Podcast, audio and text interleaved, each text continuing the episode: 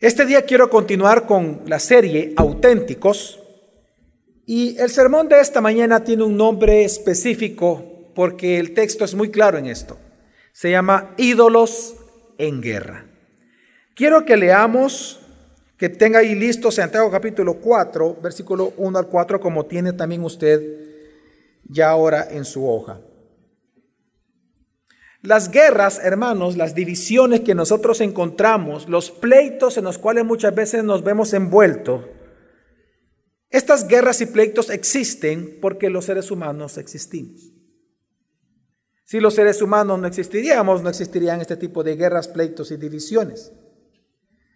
Esto de alguna manera se refleja, estos pleitos o el origen de estos pleitos, en que la mayoría de personas cree que si todo cambia a nuestro alrededor, entonces nosotros seremos felices. Este pensamiento que tenemos todos los seres humanos proviene de aquello que nosotros asumimos, de que los demás tienen la culpa de mi infelicidad, los demás tienen la culpa de mi pecado, yo pequé porque tú me trataste mal, yo pequé porque tú no me haces la comida, yo pequé porque tú no sos cariñosa, yo pequé porque tú no sos cariñoso, etcétera, etcétera.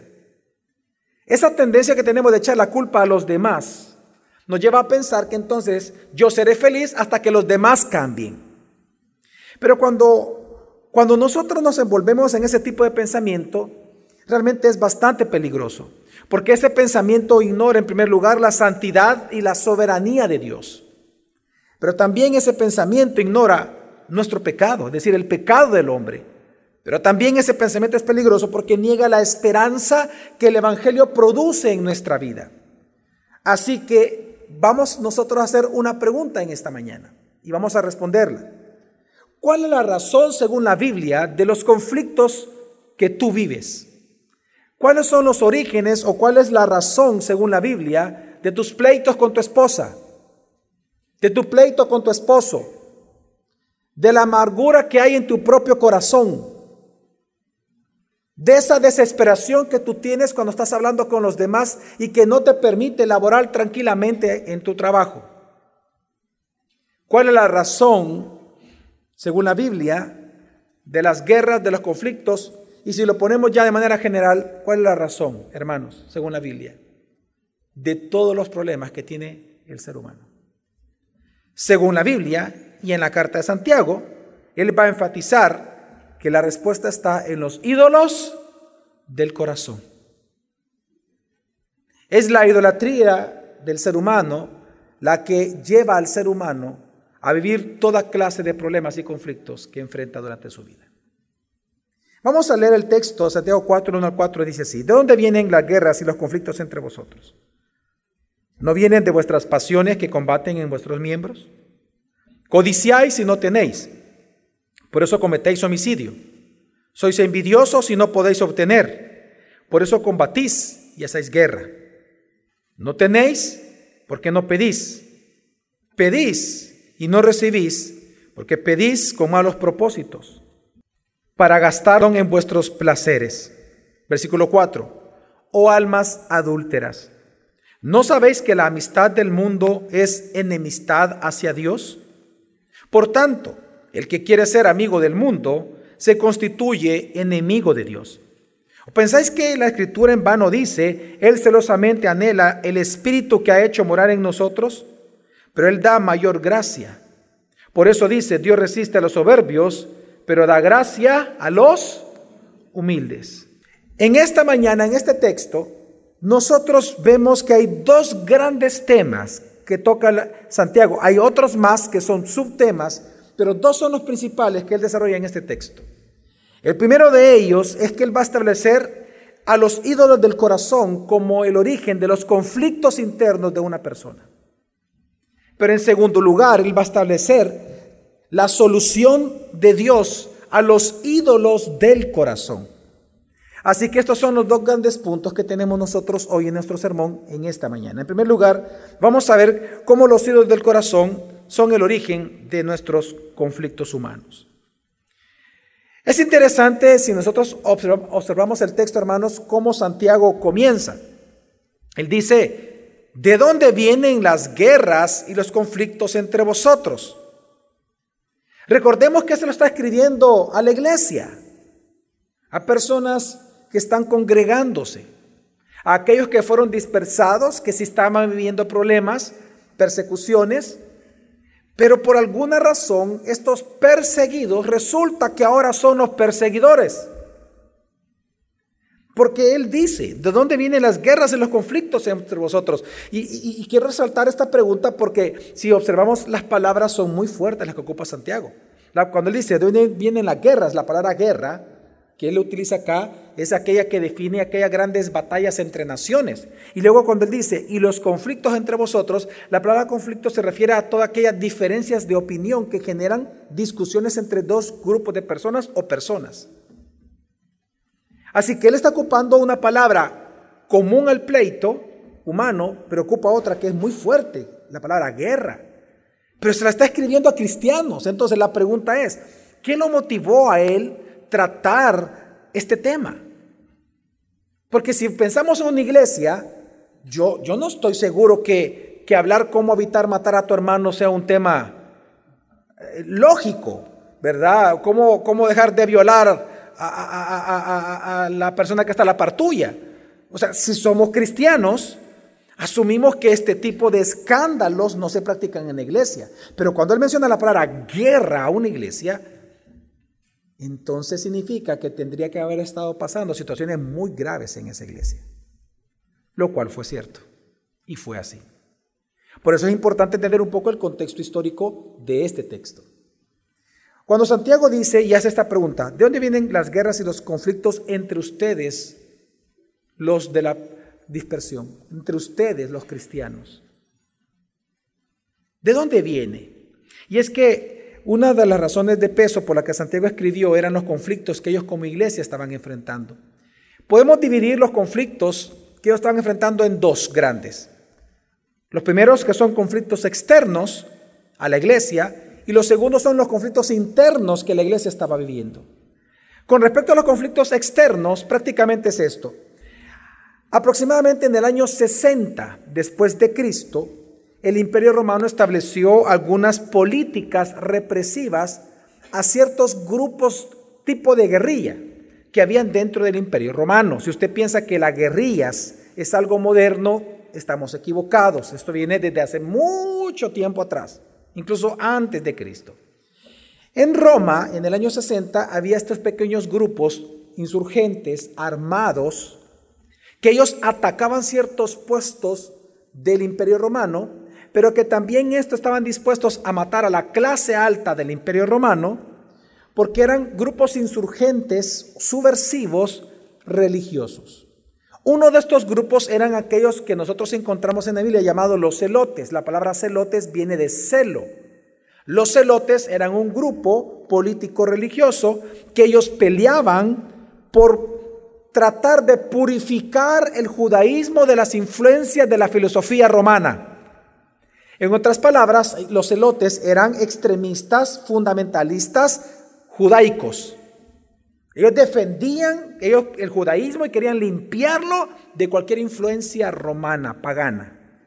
Así que ellos lo que hacían era atacar al imperio romano. Entonces el imperio romano, ante este tipo de ataques de diferentes sectas religiosas, entonces ellos no solamente establecen políticas represivas, sino que ellos se alían con dos grupos de personas. Un grupo primero es los saduceos aristocráticos, es decir, la clase rica de los saduceos. Y lo menciono por qué. Porque este grupo eran quienes con su poder y con su riqueza social, ellos em, desesperaban a los cristianos y hacían persecuciones legales en contra de los cristianos. Porque resulta que los celotes, uno de los lugares en donde ellos ocupaban para esconderse, hermano, eran las iglesias cristianas. Habían varios celotes que se convirtieron o decían haberse convertido, pero operaban desde las iglesias. Entonces, vinieron los aristócratas saduceos y ellos hacían una persecución a los cristianos. Por lo tanto, era uno de los aliados del imperio romano. Pero otro aliado de los imperios romanos que atacaban a los cristianos eran los sacerdotes judíos, que consideraban al cristianismo una secta. Así que esto provocó, hermanos, que algunos de los cristianos perseguidos se identificaran con los celotes. Y esto es lo que ocurría en las iglesias según los historiadores. Que algunos cristianos conocían a otra persona en la iglesia que era de un grupo llamado celote y ellos comenzaban a adoctrinarlos de que tenían que hacer algo, que parte de la defensa, el fundamentalismo que están aprendiendo era pues matar a todos estos desgraciados. Entonces algunos cristianos comenzaron a participar de esos planes y a planes de asesinatos. Supuestos cristianos en iglesias cristianas. Así que lo que realmente encontramos en el tiempo de Santiago es un verdadero odio de clases. Y no solamente, esos eran los conflictos externos de la iglesia. Ahora veamos qué tipo de conflictos internamente estaban pasando dentro de la iglesia. Prácticamente eran dos. Uno que es bien conocido en la época de Santiago es que había una disputa entre líderes. La disputa entre los líderes era por ser maestros o rabinos cristianos dentro de la iglesia. Esto provocaba que ellos calumniaban, murmuraban o difamaban a los competidores, es decir, a los otros líderes con los cuales competían para llegar a ser maestros o pastores dentro de las iglesias. Así que había una verdadera guerra entre líderes. Ocupaban el púlpito, eso está bien demostrado en la época de Santiago, ocupaban el púlpito para atacar a ciertas personas, para desvirtuar, para, para ofenderlas, para oponer a la, a la iglesia en contra de ellos, de tal manera que el que difamaba desde el púlpito quedaba entonces en una mejor posición moral que el otro al cual se le había, había atacado o murmuraba o había difamado.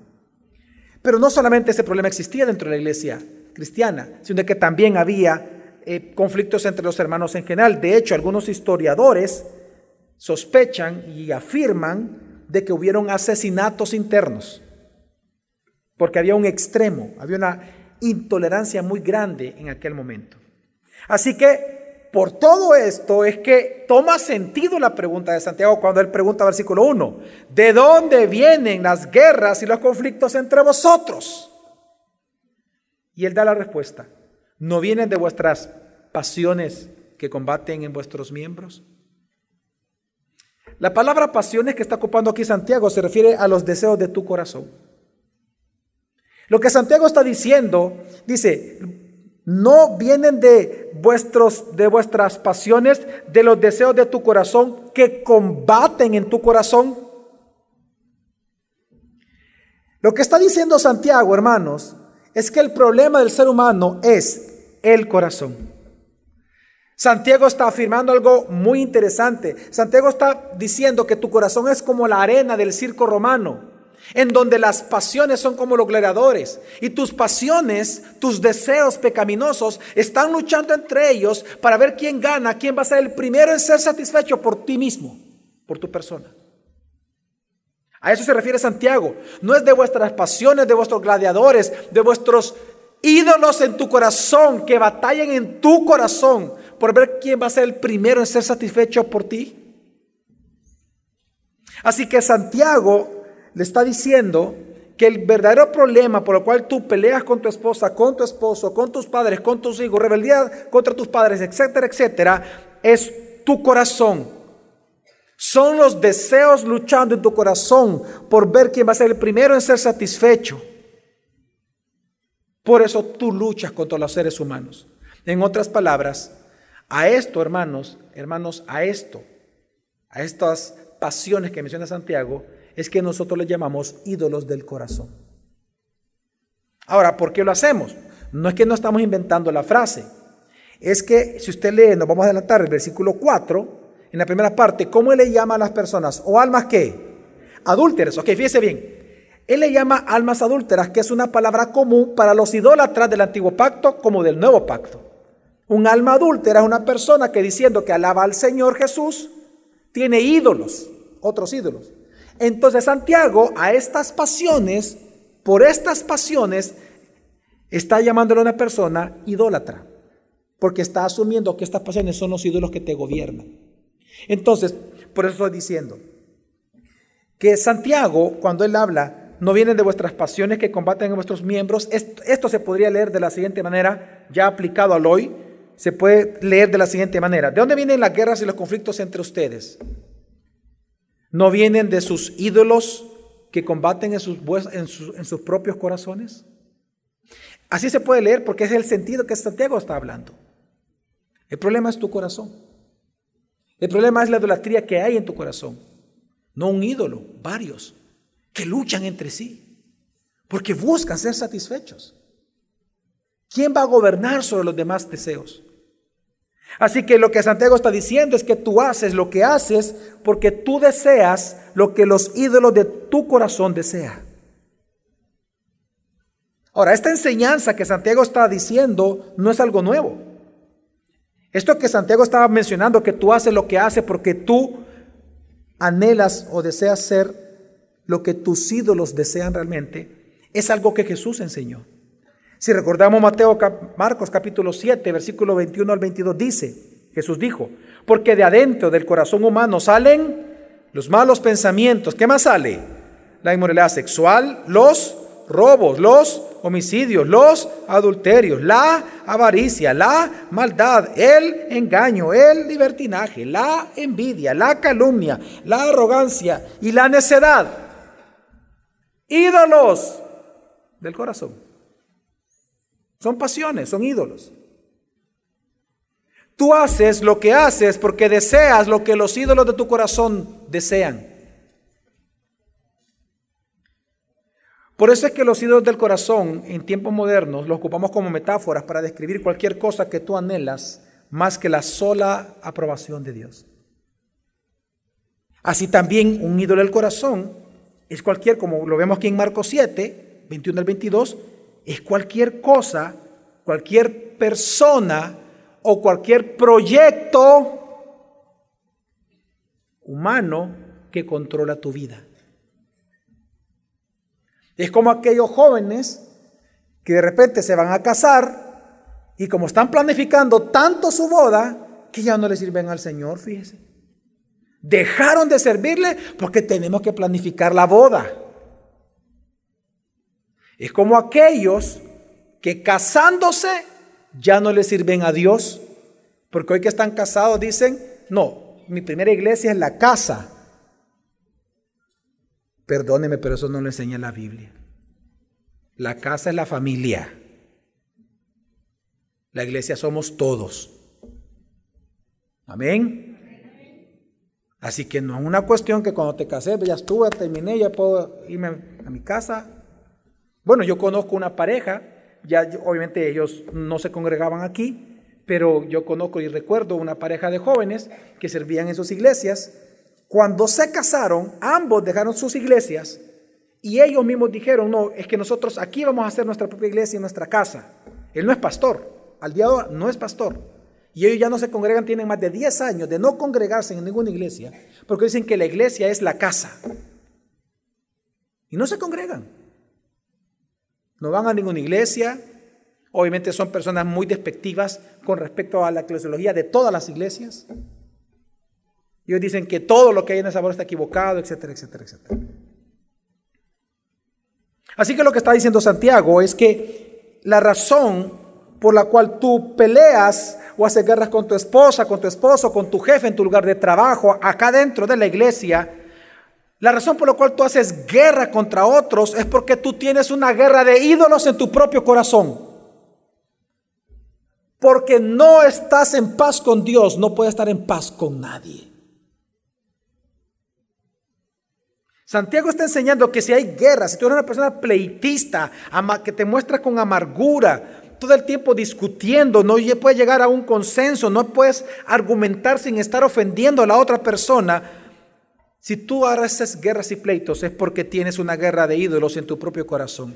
Y por eso tú no puedes tener paz con nadie, porque tú, no tienes paz contigo mismo. Y no tienes paz contigo mismo porque no tienes paz con Dios. Y tú no tienes paz contigo mismo porque el pleito, la discusión o la guerra, al final, como dice Santiago, es porque tú quieres satisfacer primero tus ídolos a toda costa más que satisfacer a Dios.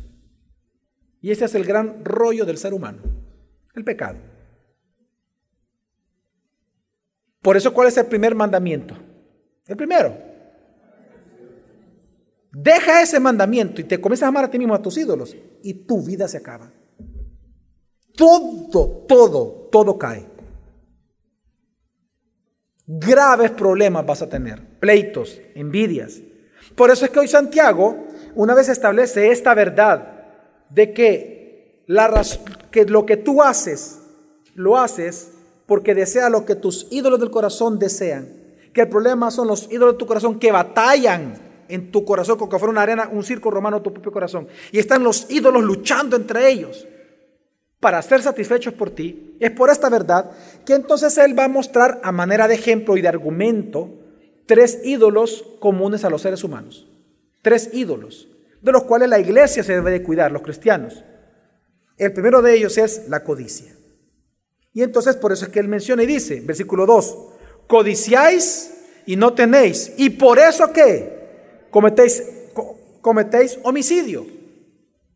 Wow, nosotros estamos en un país en donde otra vez este año El Salvador ya va por casi 40 asesinatos al día. 40 hermanos. Estamos dentro de las tres ciudades más violentas del mundo otra vez. Así que nos, si, a usted una vez le preguntan, Mira ahí por qué hay tanto asesinato en El Salvador. Aquí tiene la respuesta. ¿Qué dice Santiago? Es ídolo del corazón. La codicia. Unos quieren dinero, otros quieren poder, otros quieren mover la droga, otros, y como no lo obtienen, te matan. Porque las personas quieren, codician tu celular, codician el dinero que tú llevas, te lo piden, y si no se lo das, ¿qué hacen? Te matan. Codiciáis si no tenéis, y por eso cometéis qué? Homicidio. En la época de Santiago era una época en donde la justificación religiosa para matar a otro era aceptado. El odio de clases era justificado. El matar a ricos era necesario. El poner la otra mejilla era de estúpidos. Pero por eso Santiago viene ahora a demostrar que eso no es así. Él viene a decir que todo tipo de pleito, incluyendo el asesinato, es una consecuencia de la codicia insatisfecha en tu propio corazón. Y aquí lo vemos en El Salvador, hermanos, aún en el mismo lobby, en los diferentes lobbies que hay en El Salvador. Está el lobby gay, está el lobby de las feministas, está el lobby de las abortistas, etc. fíjense que, analicemos qué pasa con ellos. Es la codicia insatisfecha de los deseos que hay en los corazones de ellos que los lleva a ellos a buscar que los deseos de ellos o sus propias codicias sean derechos a defender. Y cuando estos derechos, que al final son sus propias pasiones, cuando estos derechos no son satisfechos, ellos están dispuestos a matar para que sean satisfechos. El ejemplo gráfico es el aborto. ¿O no es asesinato el aborto, hermanos? Hermanos cristianos redimidos por el Señor Jesucristo, ¿El aborto es asesinato o no es asesinato? ¿Cuál es la justificación de las mujeres para asesinar a sus crías? ¿Cuál es? ¿Cómo? ¿Qué es su cuerpo? Codicia. ¿Qué es lo que están buscando? Placer. Es la codicia que, si usted analiza lo que ellas dicen, las abortistas, todo tiene que ver con la codicia de sus corazones insatisfechas. Codiciáis si no tenéis y por eso cometéis homicidio. Segundo oído lo que él menciona, la envidia. Dice, sois envidiosos y no podéis obtener, por eso combatís y hacéis qué? Guerra. Recordemos la palabra envidia, ya la explicamos. La palabra envidia es la misma palabra celo, donde viene la palabra celote también. La envidia o celo es aquel dolor que una persona experimenta porque no tiene lo que alguien más es o tiene. Y por eso hace guerra, por eso combate, por eso chismea, por eso juzga mal, por eso todo el tiempo difama a otros, porque tienen envidia, envidia de lo que tiene o envidia de lo que es, envidia de lo que experimenta o envidia de lo que va a experimentar. Así que por eso es que muy probablemente que el, origen, el origen del chisme, que estamos en un país donde el chisme casi, casi es un deporte, el chisme realmente, la base del chisme es el celo y la envidia. Piense en usted. Piense si usted esta semana de quién usted chismeó, de quién usted habló mal. Analice su corazón. En el fondo, ¿sabe que usted va a encontrar? Celo, envidia. Los pastores, cuando están dominados por este tipo de ídolos, de envidia y celo, usted lo ha visto en el sabor. ¿Saben qué hacen los pastores? Comienzan a hablar mal de otras iglesias, ¿o no? ¿O no? ¿Nunca usted ha escuchado pastores que hablan mal de otras iglesias o de otros pastores? Pero hablan mal. Y estoy hablando de pastores, todos somos imperfectos, pero prefiero pastores que predican el Evangelio. No estoy hablando de iglesias que no son iglesias, ¿verdad? No hablando de sectas, porque ahí tenemos que hacer una denuncia pública. No, no, estoy hablando de verdaderas iglesias. ¿No se ha dado cuenta que cuando un pastor tiene celo de otro pastor, lo que hace es acabárselo? Y se lo acaban con cosas que normalmente la iglesia tiene, con un terreno, con, una, con el edificio, con eh, algunas propiedades, bienes, al pastor por la forma en que viste, por la forma que anda, por la forma que no, etcétera. Eh, incluso los pastores se los pobrecitos se los acaban hasta por sus viajes. Y esto está a todo nivel, hermano. O sea, de verdad, cuando se lo digo a todo nivel es, vámonos allá a Cerco de Piedra. Ya tenemos una iglesia en Cerco de Piedra. El pastor de la iglesia me comenta que los otros pastores, la manera en que lo detractan a otros pastores para que, que supuestamente las personas de esa iglesia pasen a la iglesia de ellos, es que le dicen esto a los hermanos. ¿Ya viste al pastor que este domingo comió gallina? En serio, de verdad. Eso es lo que él me dijo. ¿Ya viste que comió gallina? Es que él abusa de las hermanitas que están viudas y a ellas les pide las gallinas. Y él tiene varias gallinitas. ¿Y vos cuántas gallinas tenés? Vos no tenés ninguna. Ese pastor es un pastor ladrón. Hermano, es a todo nivel. No vaya a creer que es por un carro, que no, hombre, eso es lo de menos. Yo he estado en discusiones de pastores que se acaban a otros por las corbatas. Yo he estado en reuniones en donde los pastores son criticados porque está comiendo gaseosita con pan y el otro está comiendo tortilla.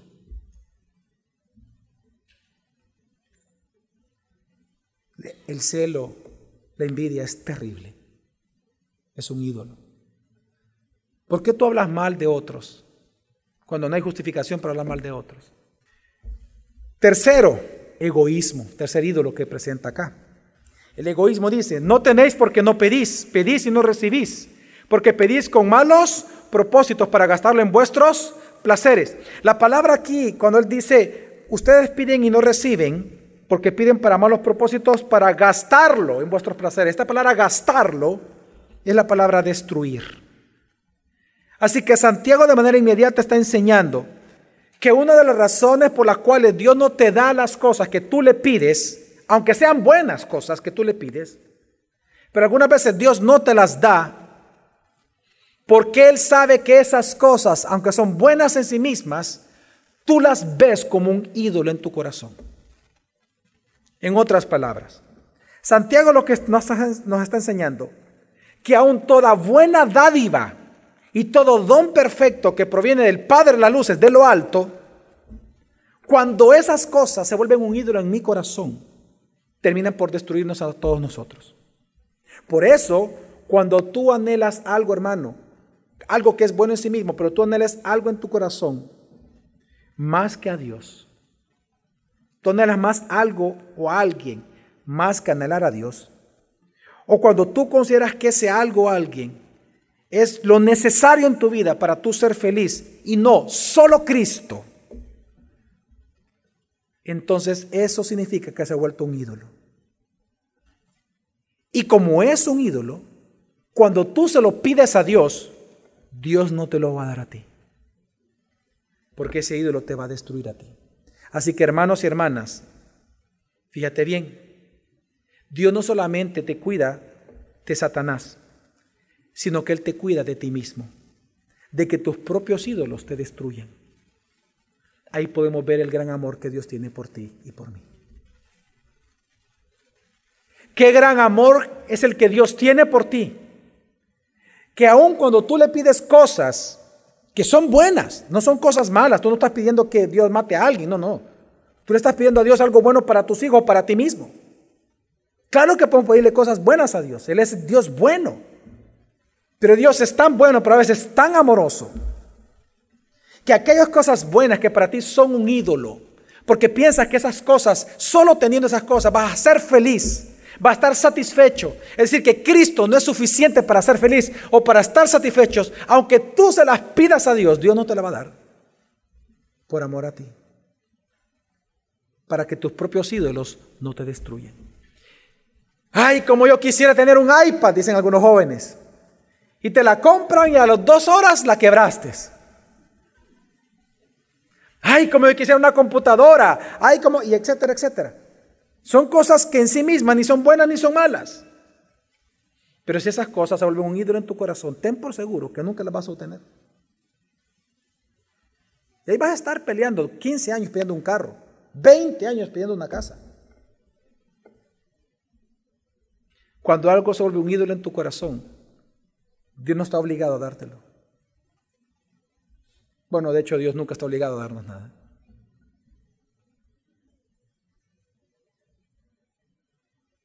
Así que, ¿cuál es la conclusión de Santiago?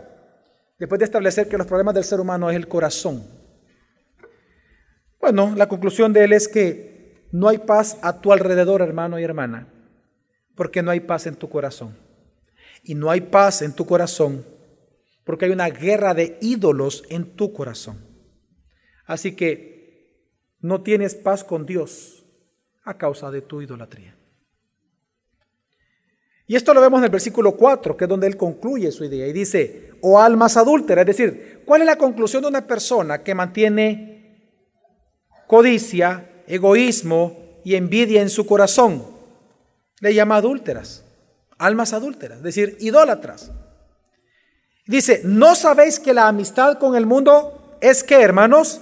Enemistad hacia Dios. Es decir, no hay paz a tu alrededor porque no hay paz en tu corazón. Y no hay paz en tu corazón porque no tienes paz con Dios. ¿No sabes que la amistad con el mundo te hace enemigo de Dios? Por tanto, el que quiere ser amigo del mundo se constituye enemigo de Dios.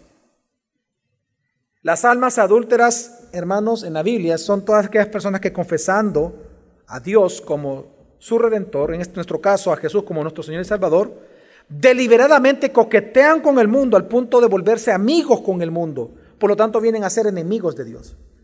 Así que hermanos y hermanas, al no estar en paz con Dios, tú no vas a estar en paz con nadie. Tú eres una persona que se queja todo el tiempo de tener conflictos con personas. Tú eres una persona que tú piensas que tú eres un imán para los problemas. Pues según la Biblia, al no estar en paz con Dios, tú no estarás en paz con nadie. Y al ser enemigo de Dios, serás enemigos de todos. Y no hay peor condición de un ser humano que esa, ser enemigo de Dios. Así que tú no puedes pretender tener paz sin Dios en tu matrimonio. Jamás pienses que tu matrimonio va a tener paz si tú internamente con tus pecados confesados delante de Dios tienes paz con Dios. Así que la pregunta con la cual concluye Santiago, ¿cuál es la solución? ¿Qué debe? Ok, veamos la pregunta lógica. Primero que todos sabemos la respuesta. ¿Qué hay que hacer con un ídolo? ¿Qué se hace con los ídolos? Se derriban. Ok, entonces la pregunta es, ¿cómo derribar los ídolos del corazón? Pues lo interesante es que tú y yo no podemos hacer absolutamente nada. El único que lo puede hacer y que nos capacita realmente para hacerlo es Dios. Es decir, la solución contra los ídolos que batallan en nuestro corazón es la gracia de Dios. Es la gracia de Dios. Y es lo que Santiago viene a establecer fuertemente. Y dice, versículos 5 y 6, dice, ¿O pensáis que la escritura dice en vano, Él celosamente anhela el Espíritu que ha hecho morar en nosotros? Pero Él da mayor gracia. Por eso dice, Dios resiste a los soberbios, pero da gracia a quién? A los humildes. Ahora, es hermoso lo que Él dice realmente en el versículo 5. Él dice, ¿o pensáis que la escritura dice en vano, Él celosamente anhela el Espíritu que ha hecho morar en nosotros? Lo que está diciendo Santiago es que así como tú y yo tenemos un celo pecaminoso por satisfacer nuestros ídolos, Dios por el contrario tiene un celo santo, justo y amoroso por la santificación de tu vida. Lo que está diciendo Santiago es que Dios te ama tanto y te cela tan celosamente que Dios nunca te dejará solo. Lo que Santiago está diciendo es que Dios va a actuar siempre en favor tuyo para salvarte de tus propios ídolos. Cuán grande es la gracia de nuestro Dios. Es impresionante lo que estás diciendo Santiago. Él hace un contraste entre nuestro celo pecaminoso y el celo santo de Dios. Es por el celo de Dios que tú puedes estar seguro que tarde o temprano los ídolos que hay en tu corazón se van a derribar. Porque Dios es un Dios de gracia, un Dios que te cela. Es decir, que la buena obra que Dios comenzó en ti, Él, ¿quién? Él la va a perfeccionar.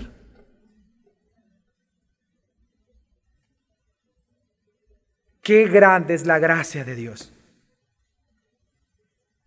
Qué grande es la gracia de Dios y su amor. Él celosamente anhela el espíritu que mora en ti. Ahora, entiende que este celo es para con los hijos, no para con los que no son hijos. Porque lo que él cela, dice, es el que, el Espíritu Santo que él depositó en ti, que es el mismo, es un Dios triuno. Así que lo que Dios está diciendo, que Él es fiel consigo mismo, él es celoso y por lo tanto Él te va a santificar tu vida.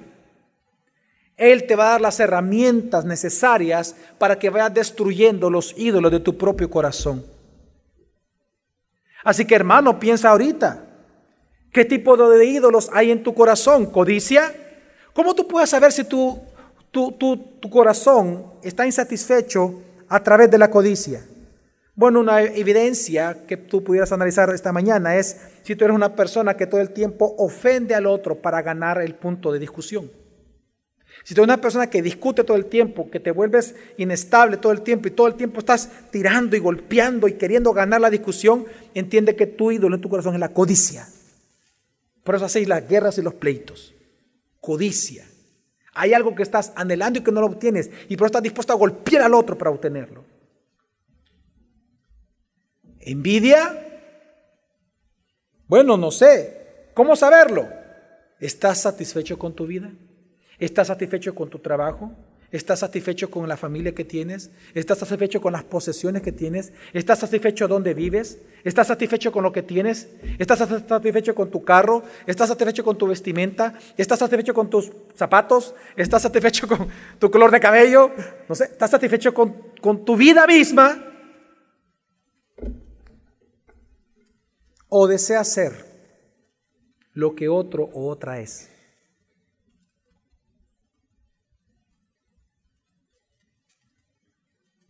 ¿Deseas acaso la función de otra persona que tú no tienes? ¿Acaso tú eres una persona que desea el éxito, la vida o las experiencias de otros? ¿Acaso tú eres una persona que deseas o codicia la mujer de tu prójimo? que deseas la propiedad de otro, los empleos de otro, la vida del otro. Egoísmo. ¿Eres egoísta? ¿Es el líder de tu corazón? ¿Cómo saberlo? Bueno, pregúntate, ¿buscas hacer lo que haces para obtener los beneficios que quieres obtener? En otras palabras, lo que haces en tu vida diaria, ¿lo haces para tu propio beneficio o porque de verdad tú piensas en el reino de Dios? Así de simple. ¿Qué hiciste ayer, sábado? ¿Qué hiciste el viernes en tu trabajo? Lo que haces, ¿lo haces solo para ti mismo o lo haces para glorificar a Dios? Lo haces con la conciencia del reino de Dios. Porque si no lo haces con conciencia del reino, uy, hermano, lo haces para ti mismo. Y si lo haces para ti mismo, tu ídolo es el egoísmo. Entonces, ¿qué tenemos que hacer? Destruirlos. Ahora, ¿cómo, cómo se puede destruir un ídolo que hay en un corazón? la gracia de Dios. La herramienta que Dios nos da es la gracia. Fíjense, veamos los dos versículos porque ahí está descrito. Dice el versículo 5. ¿O pensáis que la escritura dice en vano, Él celosamente anhela el espíritu que ha hecho morar en nosotros? Aquí lo que está diciendo es, mira, los ídolos que hay en tu corazón, Dios te va a ayudar. Dios no se va a quedar quieto. Él va a estar contigo hasta el fin del mundo. La buena obra que Él comenzó, Él la va a terminar, la a perfeccionar. Así que eso dice el versículo 5. La pregunta es, ¿cómo? ¿Cómo Dios lo va a hacer? ¿Cómo Él celosamente me va a ayudar? Versículo 6, Él dice, pero Él da qué? Mayor gracia. Y ese es lo que Él nos da, mayor gracia. Por eso dice, Dios resiste a los soberbios, pero a los humildes, a los que buscan de Él su ayuda, ¿qué busca? ¿Qué da? Gracia. Ahora la gran pregunta, pastor, ¿qué significa que yo debo depender de la gracia de Dios? ¿Qué significa la gracia de Dios como un recurso para derribar mis ídolos o como herramienta para derribar mis ídolos? Lo que nosotros nos referimos es todo aquello que Dios te da para derribar los ídolos es parte de su gracia. Por ejemplo, ¿qué es lo que Dios hace contigo? Y tú lo puedes ver ahí en tu hoja. Lo primero que Dios hace es, que Él transforma tu corazón para que lo desees a Él más que cualquier otra cosa. Ese es por gracia. ¿Acaso nosotros, los seres humanos, por nosotros mismos podemos amar a Dios por sobre todas las cosas? Hermanos, ¿podemos hacerlo por nosotros mismos? No. Él da su gracia. Su gracia es la que nos permite amar a Dios por sobre todas las cosas. Así que lo que Él hace, primero que Él hace a través de su gracia, es que Él transforma tu corazón para que lo desees a Él más que a los ídolos que hay en tu corazón. Número dos, Él te fortalece y habla en la oración y en la lectura de la Biblia. Cuando tú oras, no solamente Dios te ministra, sino que también Él te fortalece. Él te habla en la oración. Él te habla en la lectura bíblica. ¿Sabes que también es parte de la gracia de Dios? Es que Él produce en ti el querer como Él hacer la buena voluntad de la palabra. También Él te ofrece sabiduría si tú la pides. ¿Cuántos aquí han estado orando pidiendo a Dios por sabiduría? ¿Verdad? Pida todos los días sabiduría. Viene un problema, pida sabiduría. Tiene que hacer una presentación, pida sabiduría a Dios. Dice la Biblia que Él la va a dar sin reproche alguno. Pídasela. No sabe qué hacer con su pecado. Pídale sabiduría a Dios no sabe, no tiene la fuerza, ni el poder, ni el carácter para dejar a esa mujer o a ese hombre que no es su esposo, pídale a Dios fuerza y sabiduría y Él se la va a dar. Dependa de la gracia de Dios. Humíllese ante Dios, porque a los humildes Él les da que gracia. Por lo tanto, confiese su pecado a Dios. Y es lo que pongo en el, punto 5. Otra cosa que Dios te da es libertad de pecado para amar a los demás. Y a mí me gusta compartir esto con las personas porque es algo histórico también y tiene un gran sentido. A Lutero, cuando él estaba dando clase en la universidad, ya como doctor, él ya, ya había escrito las 95 tesis, ya había pasado ciertos juicios, etcétera, pero le estaba dando clase. Y entonces uno de los alumnos le pregunta, bueno, eh, doctor, le dice, si la justificación es por la fe, como usted nos ha enseñado, entonces ¿para qué seguimos vivos? ¿Para qué, ¿En qué debemos de ocupar la vida cristiana? Porque ya estamos justificados. Es decir, este joven, la pregunta que él tenía, eh, eh, su dilema teológico era, si ya soy cristiano entonces, o sea, si ya tengo salvación, entonces ¿qué? ¿Para qué sirve la vida? Mejor que no vayamos al cielo, pues. Ya ganamos lo que era.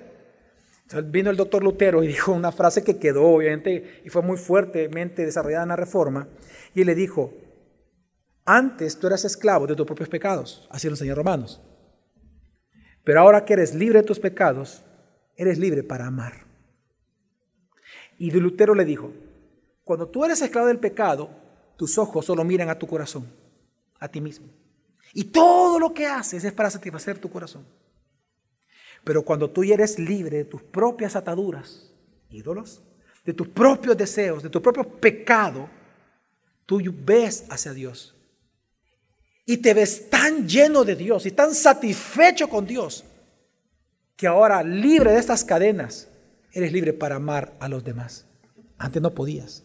Antes solo te amabas a ti mismo. Ahora es libre para amar a los demás. Y esa es una idea que toda la reforma la trabajó una verdad.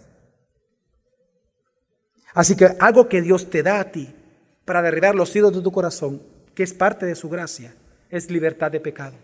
Cuando tú confiesas tu pecado a Dios, viene delante y le dice, Señor, yo he visto pornografía, yo he hecho esto, ayúdame, Señor. Dios te da gracia para el oportuno socorro. Señor, yo he sido egoísta, yo me cuesta amar a mi hermano, a mi hermana, a mi hermano chiquito, a mi hermano mayor, etcétera. O me cuesta amar a, a mis compañeros de clase. Yo les hago bullying o yo los menosprecio. Señor, perdóname, reconozco. En esa libertad de pecado, ¿sabes qué vas a obtener? Libertad para amar a los demás. Así que hermano, para concluir, Dios nos enseña que si la fuente de tus guerras y tus pleitos matrimoniales, laborales o familiares son los ídolos de tu corazón, entonces solo la gracia de Dios es la fuente de perdón y de paz para con Él y para con los demás. Tú lo que necesitas es a Cristo. Porque recuerda, no habrá paz con tu prójimo hasta que no tenga paz ante Dios. Y es aquí, hermano, donde vemos nosotros el Evangelio. Es tal el amor de Dios por ti y por mí, por los elegidos, que Él encarnó para obtener por nosotros el perdón y la paz eterna entre nosotros y Dios. Es por la obra de Jesucristo en la cruz que no solamente nuestros pecados, hermanos, fueron cubiertos, sino la ira de Dios fue satisfecha. Significa que si antes éramos enemigos de Dios, ahora nosotros somos por gracia amigos de Dios. Y este es el gran secreto de la vida en paz en el matrimonio. Solo cuando alguien está en paz con Dios puede perdonar al cónyuge, porque él ya está en paz con Dios. Es más tolerante, es más amoroso, está dispuesto a pasar por alto la ofensa. Al no sentirnos culpables, la, otra persona no, es, no tiene capacidad de hacerme sentir culpable a mí, porque estoy en paz con Dios. Entonces, por más que te ataquen tu carácter y te digan, es que tú eres maleta, que tú eres tontolón, que tú eres lo que sea, con otras palabras, obviamente que la gente ocupa cuando discute, ¿no? Pero cuando te dicen cosas feas, no tiene el poder de destruirte esas palabras. ¿Por qué? Porque tú ya te sabes perdonado por Dios. Así que hermano, solamente cuando tú estás en paz con Cristo, tú puedes estar en paz con tu cónyuge. Y ese es el secreto de la vida en paz en un matrimonio.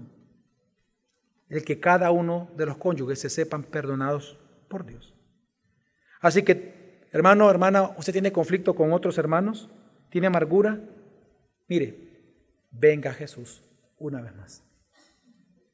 Venga Cristo. Arrodíese, pídale perdón al Señor por sus pecados. Arrepiéntase. El resultado será que en Cristo, en lugar de usted quitar, usted va a dar. En lugar de demandar, usted va a servir a los demás. En lugar de pelear, usted buscará la paz con todos. Porque sea como sean las cosas en este mundo, Jesús es Dios, Señor y Salvador. Dios de gracia para todos nosotros, para cada día de nuestra vida. Amén. Vamos a orar.